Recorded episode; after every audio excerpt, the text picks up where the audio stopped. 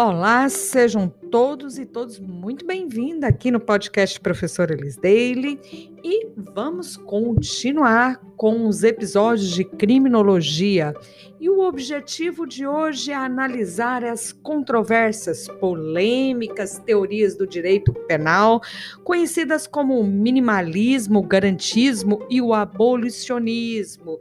Então eu te convido para essa esteira a gente conhecer essas teorias que na realidade na atual justiça penal é desenvolvida aí com muita controvérsia, debatida ainda com muitos é, questionamento estas correntes teóricas que coloca, por exemplo, o minimalismo a se propor uma diminuição do Estado, o abolicionismo ao extremo que diz que o Estado deve perder o poder de punir, né? Por visualizar nosso modelo desumano e irracional. Então, venha comigo, vamos conhecer um pouco do minimalismo, do garantismo e do abolicionismo aqui no podcast Professora Liz Daily.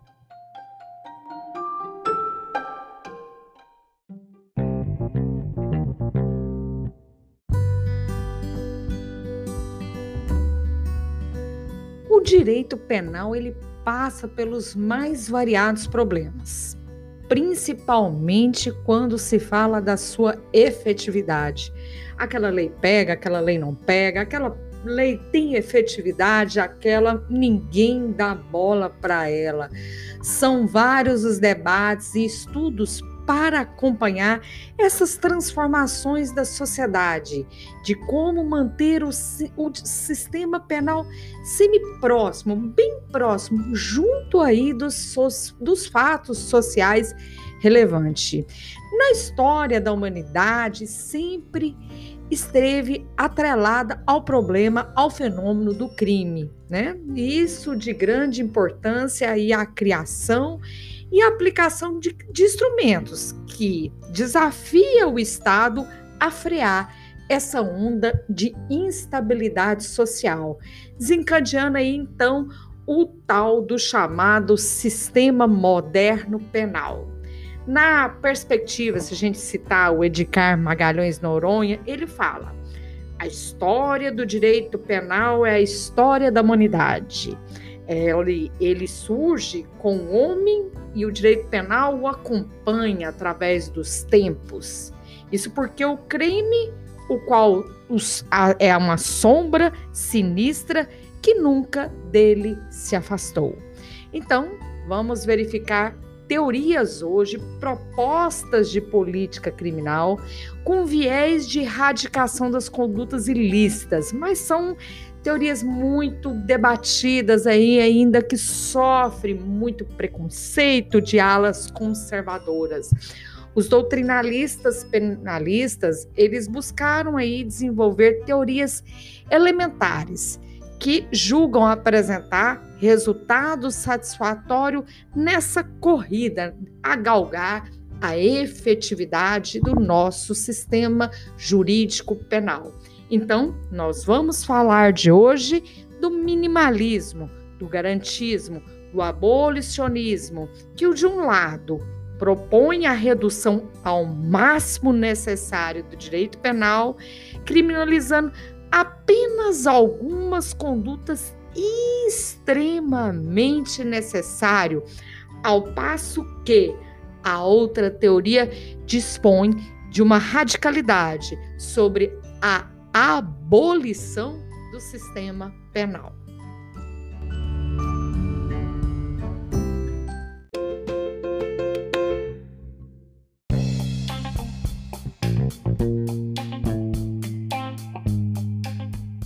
Então vamos começar com o primeiro movimento, o chamado minimalismo, e o que significa, professora, esse movimento?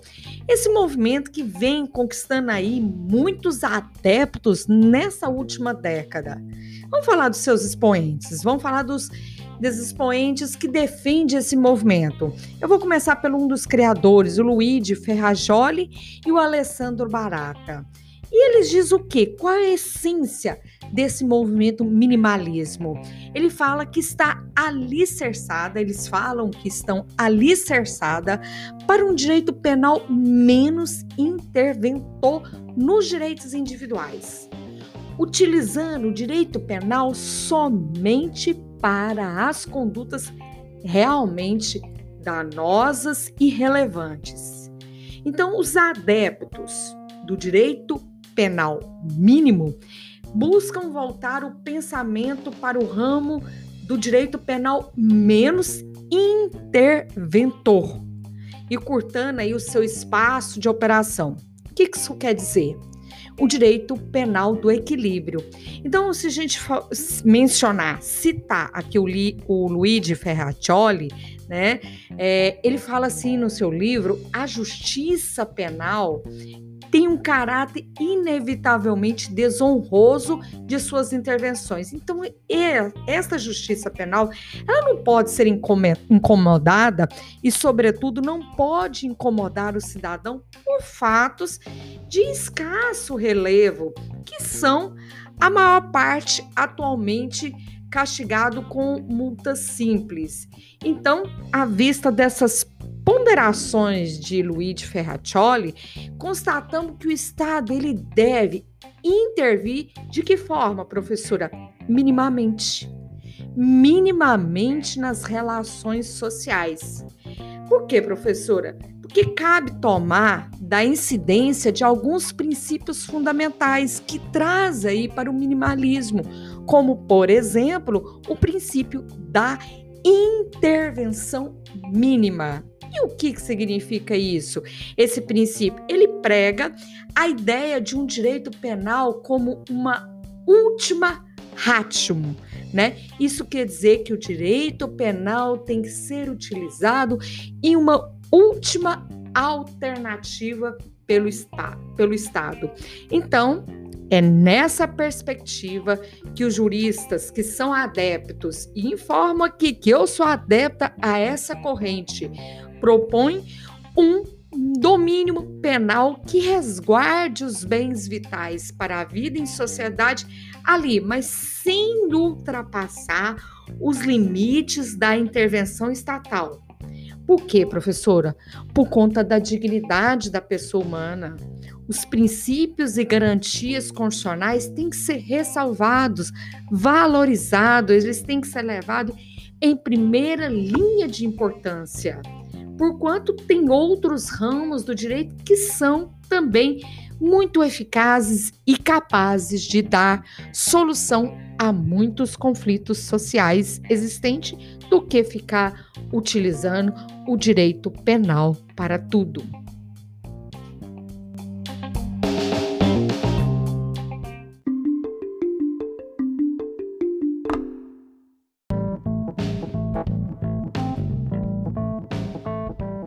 Vamos falar de um outro movimento também desenvolvido pelo italiano Luigi Ferraccioli.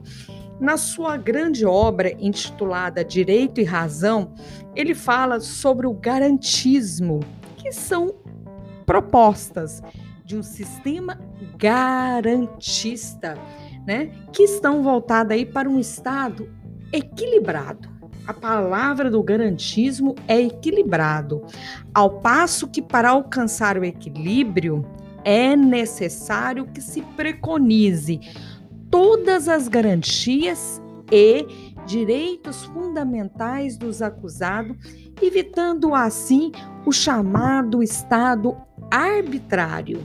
Então, colabora aí essa narrativa que né, essa necessidade de manter o ordenamento longe, aquele ordenamento opressor, tendo em vista que o corpo social não volte mais a conviver com aquela chamada vingança privada. Partimos assim para um estudo, né, lá dos anais da história do direito penal, que pondera aí esses tempos de uma sociedade arcaica e que respeite as garantias e os direitos fundamentais uma vez que naquela época não existiam leis ali para disciplinar essas condutas dos seus integrantes. E eles se julgavam ali, julgavam o modo com que se organizavam em tribos, em pequenos agrupamentos, totalmente contrário da forma que hoje nós já compreendemos como direitos e garantias previsto na nossa Constituição, que é a configuração nossa hoje de Estado. Então, assim observamos que o surgimento da vingança privada ela tem que continuar lá nos anais da história que consiste nessa retaliação por parte dos parentes, da própria vítima ou do seu grupo, né? E que hoje existe esse senso de justiça, mas não um senso de justiça distorcido, né? Então, nessa linha de pensamento que esse festejado garantismo penal, ele se desenvolve rechaçando por um lado, o abolicionismo e, por outro, o abuso de direito de punir. É, professor, então o garantismo está no meio, mostra um equilíbrio, nenhum exagero do abolicionismo e nem o exagero do abuso de punir. Exatamente. O garantismo ele está no meio, ou seja, né, ele não trabalha com a ausência de regras e ele também não trabalha com um Estado extremamente interventor nas relações sociais. Então, é nesse viés, no, o pensamento dos teóricos se apresenta como a seguinte: amplia-se o máximo as liberdades individuais e coletiva e, consequentemente, reduz o mínimo necessário o poder do Estado.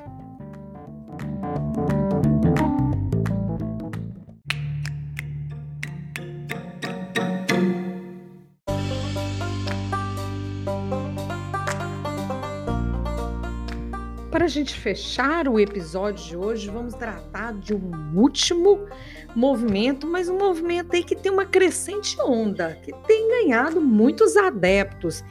E ele sustenta o que, professor? O abolicionismo. Ele sustenta o direito penal como uma causa. Ele é, ele sustenta que o próprio direito penal é uma causa do problema posto na sociedade não vê o direito penal como uma solução e sim como um problema. Ele tem um olhar, né, muito crítico sobre a esfera penal que está sedimentada, isto é, que é uma política criminal atualmente inoperante. Esse movimento enaltece essa, um direito penal com uma função extremamente negativa. Então, é nessa discussão acerca da finalidade do campo penal que fica evidenciado e discutido pelos abolicionistas a necessidade, sabe de quê?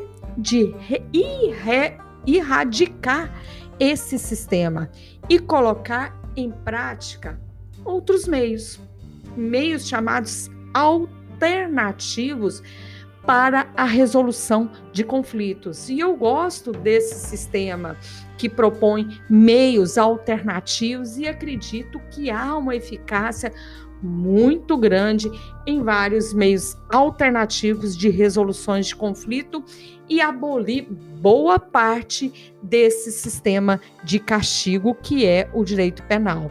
Então, nessa linha de pensamento, o âmbito penal já está aí muito fracassado, muito fadado ao fracasso devido a essa brutalidade desse modelo que tem um alto custo financeiro para manter a sua operação, mas pontua aí como pressuposto importante, né, que acredita e defende o que a gente não vê efetivamente acontecer, que é a ressocialização. Então, se a gente for fazer uma síntese do que defende os abolicionistas, eles enxergam um direito penal deslegitimado né? Em vista que ele é, de não punir de forma igualitária todos os ilícitos, levando a punição quase sempre, na sua grande maioria, pessoas hipossuficientes, vulneráveis, os chamados desfavorecidos, né? Então, um sistema que é colocado as pessoas em extrema desvantagem. Então, se a gente citar as lições de dois grandes juristas, né, o Zaffaroni e o Bittencourt, vamos começar aqui pelo Zaffaroni, ele fala que o, o abolicionismo, ele nega a legitimidade desse sistema penal tal como atua na realidade social contemporânea. E como princípio geral, nega a legitimação de qualquer outro sistema penal que possa imaginar no futuro como alternativa a modelos formais, abstratos de soluções de conflito, postulando aí a abolição radical dos sistemas penais e a solução dos conflitos por instâncias e mecanismos informais.